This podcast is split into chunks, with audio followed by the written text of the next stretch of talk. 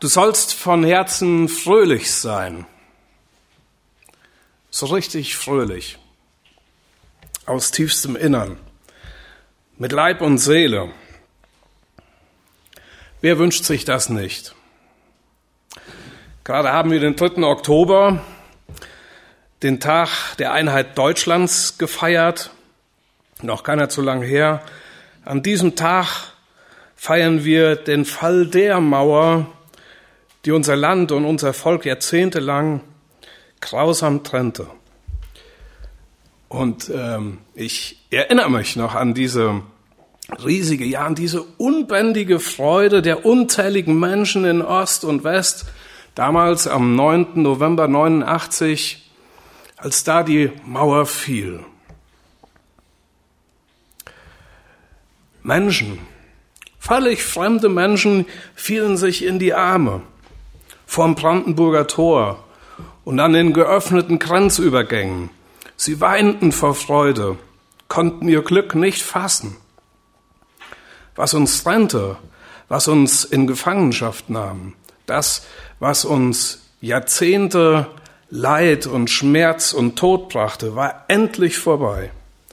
Der Weg wurde frei für ein neues Leben in Recht und in Freiheit und Einigkeit. Nicht wenige haben sich nach dieser Wiedervereinigung gesehnt. Viele haben dafür gebetet.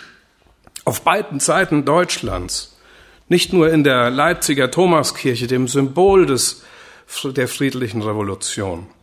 Und ja, ich glaube, Gottes Hilfe war nötig.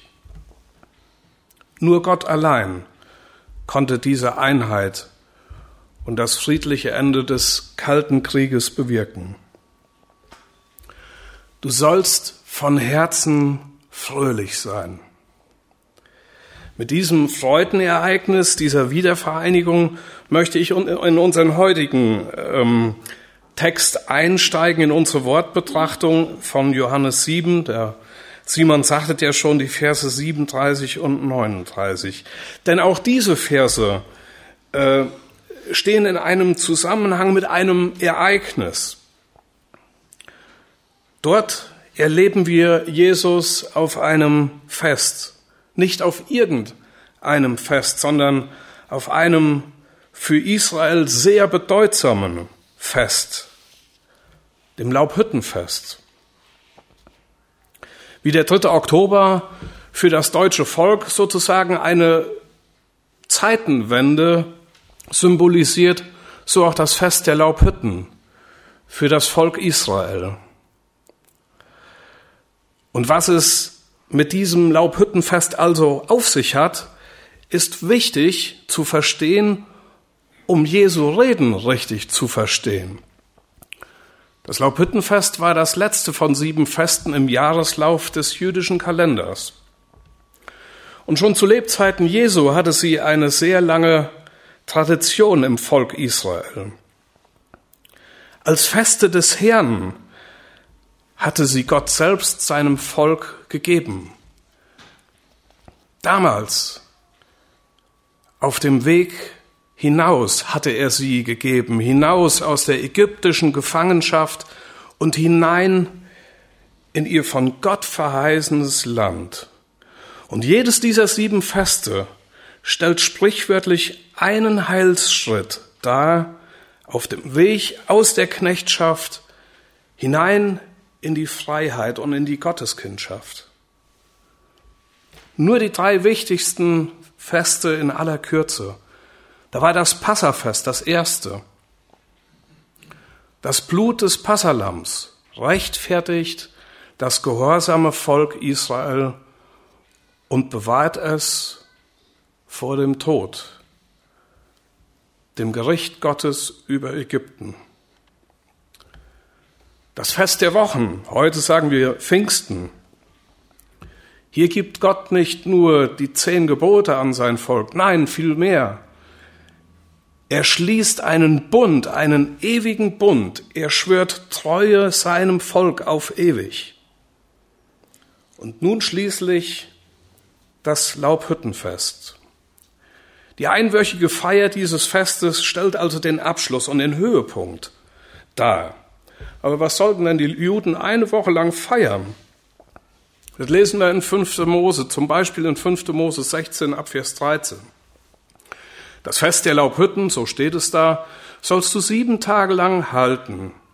Wenn du den Ertrag deiner Tenne und deiner Keller eingesammelt hast, und du sollst an deinem Fest fröhlich sein, du und dein Sohn und deine Tochter und dein Knecht und deine Magd und der Levit und der Fremdling und die Weise und auch die Witwe, die in deinen Toren sind. Sieben Tage lang sollst du dem Herrn, deinem Gott, das Fest feiern an dem Ort, den der Herr erwählen wird. Denn der Herr, dein Gott, wird dich segnen im ganzen Ertrag deiner Ernte und in jedem Werk deiner Hände.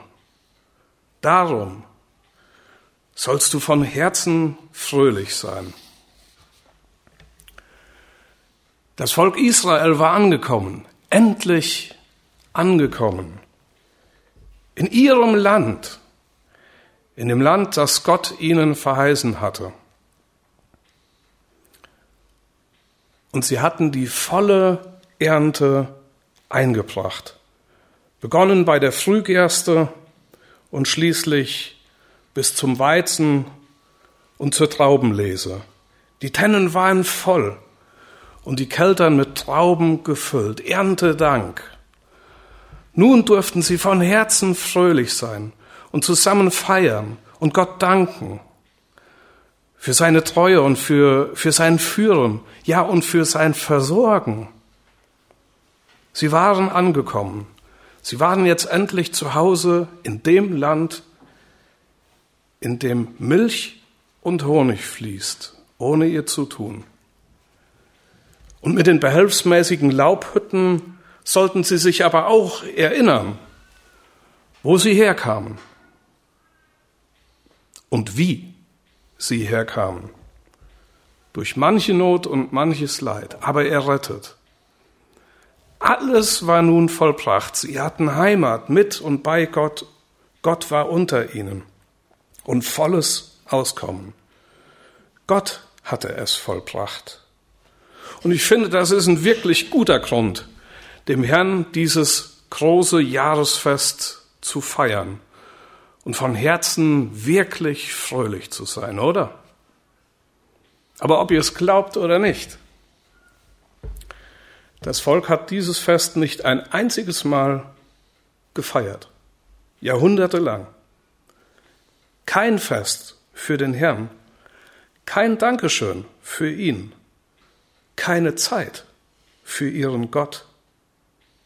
Denn darum ging es beim Laubhüttenfest, übrigens genauso wie allen, bei allen anderen vorangehenden sechs Festen für den Herrn, nämlich die Werktagsarbeit ruhen zu lassen und ihm Gott eine heilige Versammlung halten, die Hände ruhen zu lassen und Gott Zeit und Aufmerksamkeit schenken und sich ihm widmen, dem Herrn, dem sie alles verdanken, Danke zu sagen, den Sabbat zu halten und dem Herrn Lob und Ehre zu bringen, ihm zu Ehre, mit allen zusammen ein großes Fest zu feiern. Das Volk Israel musste erst erneut in Gefangenschaft geraten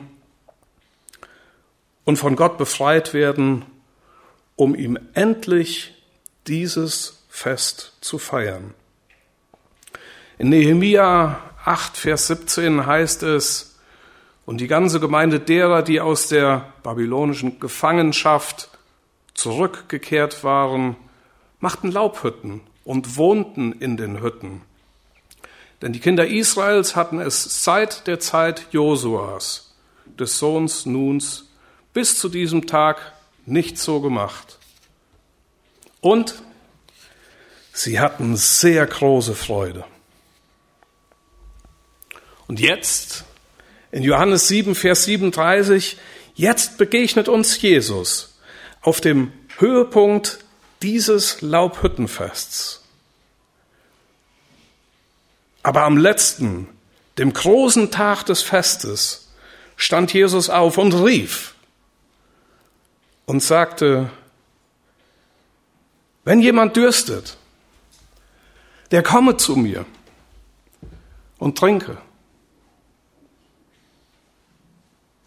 Komisch. Am letzten Festtag spricht Jesus von Durst. Bei einem Fest, einem Erntedankfest, wo sich alles um gefüllte Tennen und, und, und überfließende Keltern dreht, ist das nicht einem Ölscheich ein Benzinkanister anbieten?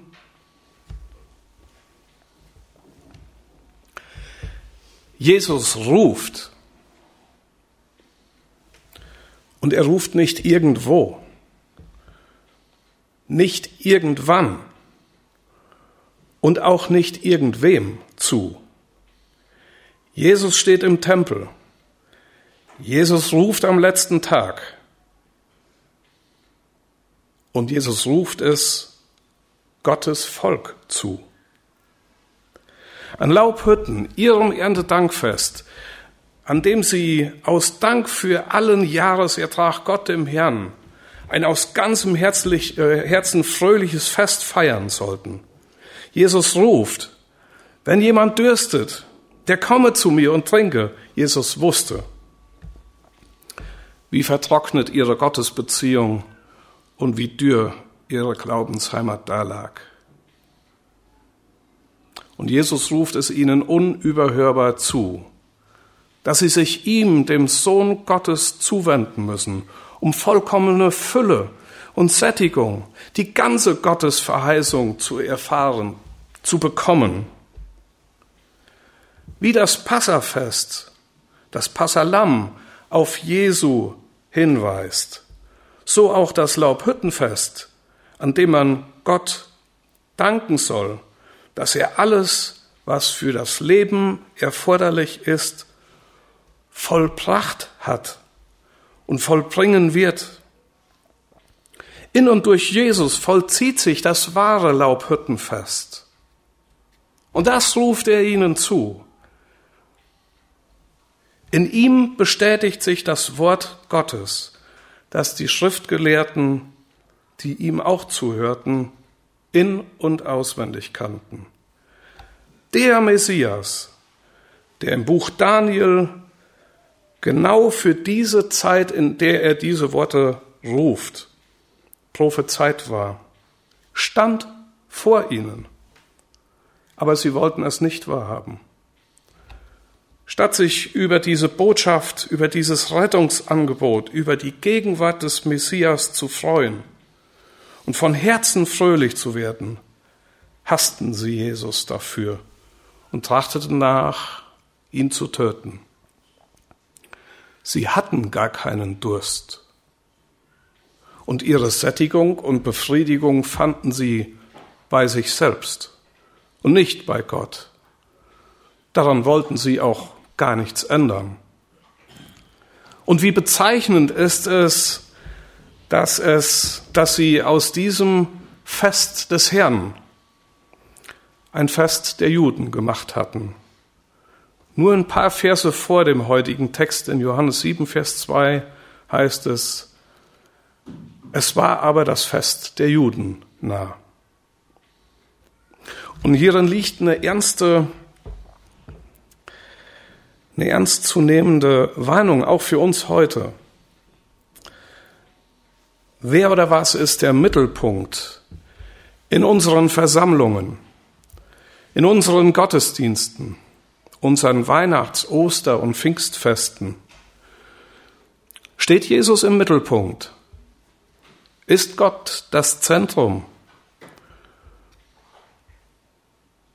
Oder ist die nette Atmosphäre mit ansprechender Musik, ausgefeilter Technik und schönen Worten von der Kanzel hier der Mittelpunkt. Auch dir und mir ruft Jesus unüberhörbar und unmissverständlich in diesen letzten Tagen zu, wenn du Durst hast, dann komm doch zu mir und trinke. Jetzt, bevor es zu spät ist. Bei mir findest und bekommst du das wirklich, das erfüllte, das erfüllende Leben, nach dem du dich doch so sehnst. Ich möchte dich von Herzen fröhlich machen. Wie, wie oft schlage ich dieses große Angebot in meinem Alltag aus und entziehe mich selbst der Freude, die Gott für, für eigentlich für mich bereithält, nämlich dass er mich vollkommen mit allem Nötigen versorgen will. Ganz nach dem Motto, jeder ist seines eigenen Glückes Schmied, versuche ich meinen Alltag, die ganzen Aufgaben, die Anforderungen, die man so an mich stellt, selbst zu meistern. Ja, und wenn dann so das mühevolle Tagwerk so langsam zusammenklappt, wie so ein Kartenhaus, dann spätestens ist es mit der guten Stimmung vorbei. Und der Erstbeste, der dann vorbeikommt, ja, der hat dann auch noch schlechte Karten. Kennt ihr das? Ich hoffe nicht. Das passiert, wenn wir Gottes Angebot nicht in Anspruch nehmen. Ich sollte von Luther lernen. Der sagte, heute habe ich viel zu tun, deswegen muss ich viel beten. Oder noch etwas anders. Ich habe so viel Arbeit, dass ich nicht auskomme, ohne täglich mindestens drei Stunden meiner besten Zeit dem Gebet zu widmen. Gott zu widmen. Kein Ding, kein Anliegen ist so unbedeutend, dass wir es nicht vor Gott tragen und ihm anbefehlen dürfen. Gott nimmt sich uns, nimmt sich all dessen an.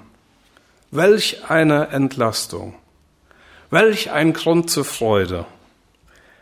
Diese Freude über Gottes Versorgen, die macht nicht nur was mit uns, in uns, die strahlen wir dann auch aus auf andere. Und so heißt es im Vers 38, wer an mich glaubt, wie die Schrift sagt oder gesagt hat, aus seinem Leib werden Ströme lebendigen Wassers fließen. Das sagte er aber von dem Geist, den die empfangen sollen, welche an ihn glauben.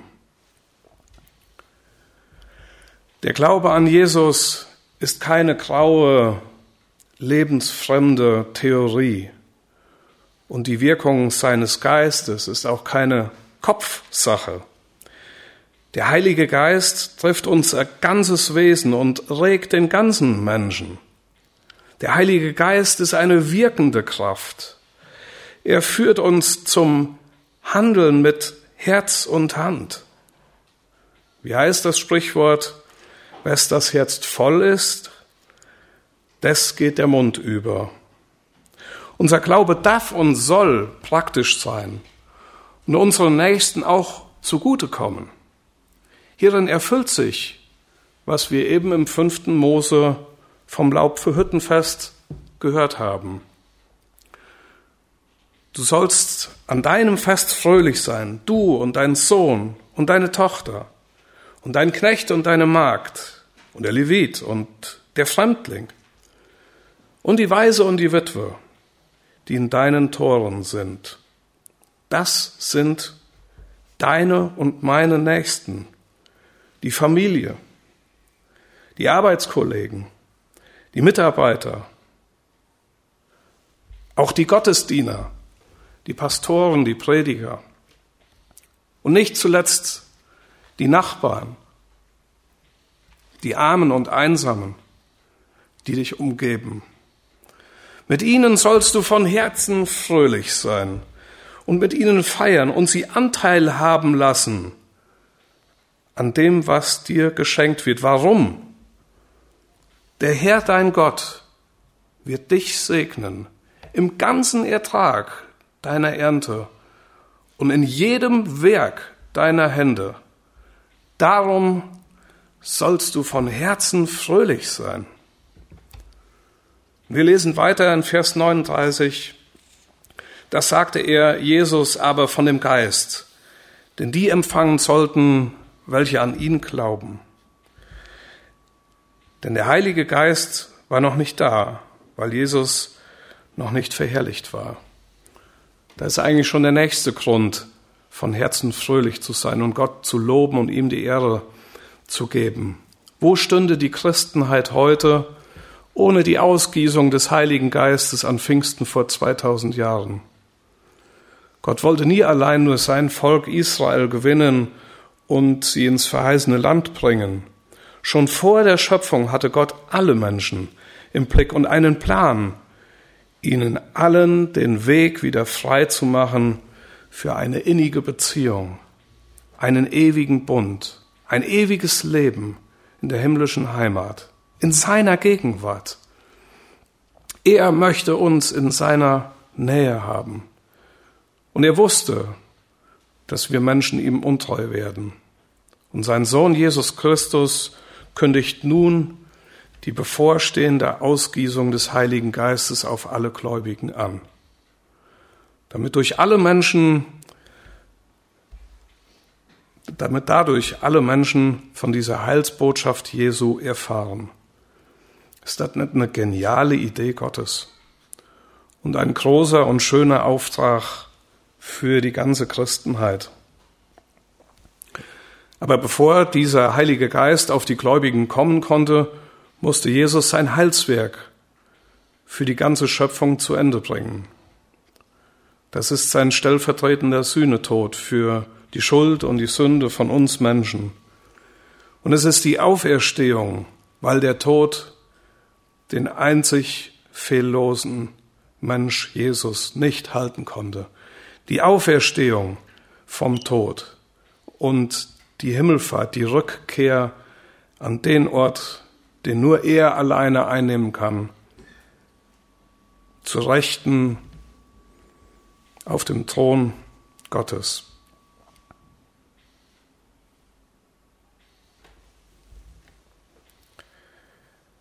Das waren bei Jesu Aufruf im Tempel am Lobhüttenfest noch bevorstehende Ereignisse. Aber auch darüber lässt er sie schon da nicht in Unkenntnis und im Unklaren.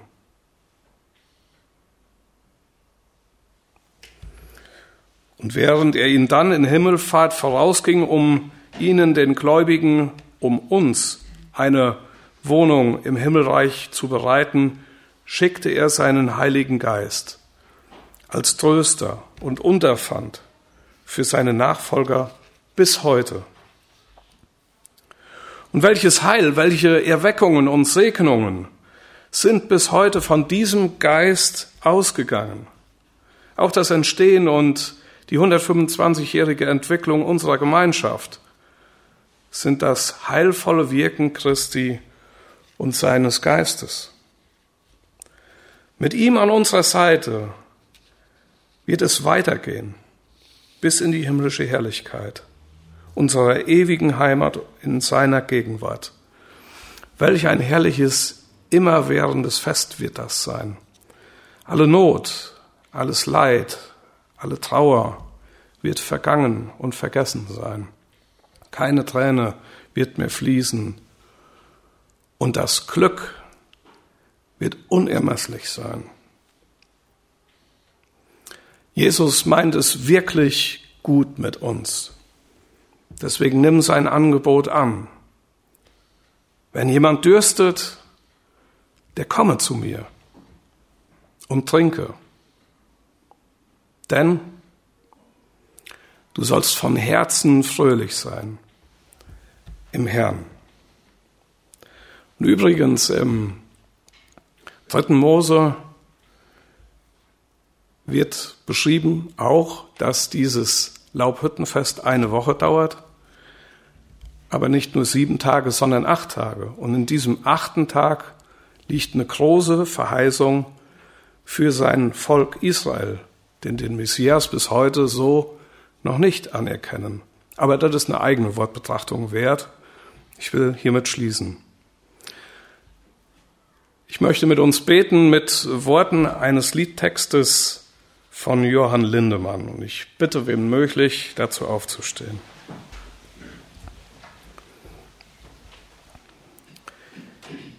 In dir ist Freude, in allem Leide, o du süßer Jesu Christ. Durch dich wir haben himmlische Gaben, du der wahre Heiland bist. Hilfest von Schanden, rettest von Banden. Wer dir vertrauet, hat wohl gebauet, wird ewig bleiben. Halleluja. Zu deiner Güte steht unser Gmüde. An dir wir kleben im Tod und Leben. Nichts kann uns scheiden. Halleluja. Wenn wir dich haben, kann uns nichts schaden. Teufel, Welt, Sünd oder Tod. Du hast in Händen, kannst alles wenden, wie nur heißen mag die Not. Drum werde ich ehren, dein Lob vermehren, mit hellem Schalle freuen uns alle. In dieser Stunde Halleluja. Wir jubilieren und triumphieren, lieben und loben deine Macht dort oben. Mit Herz und Munde. Halleluja. Amen.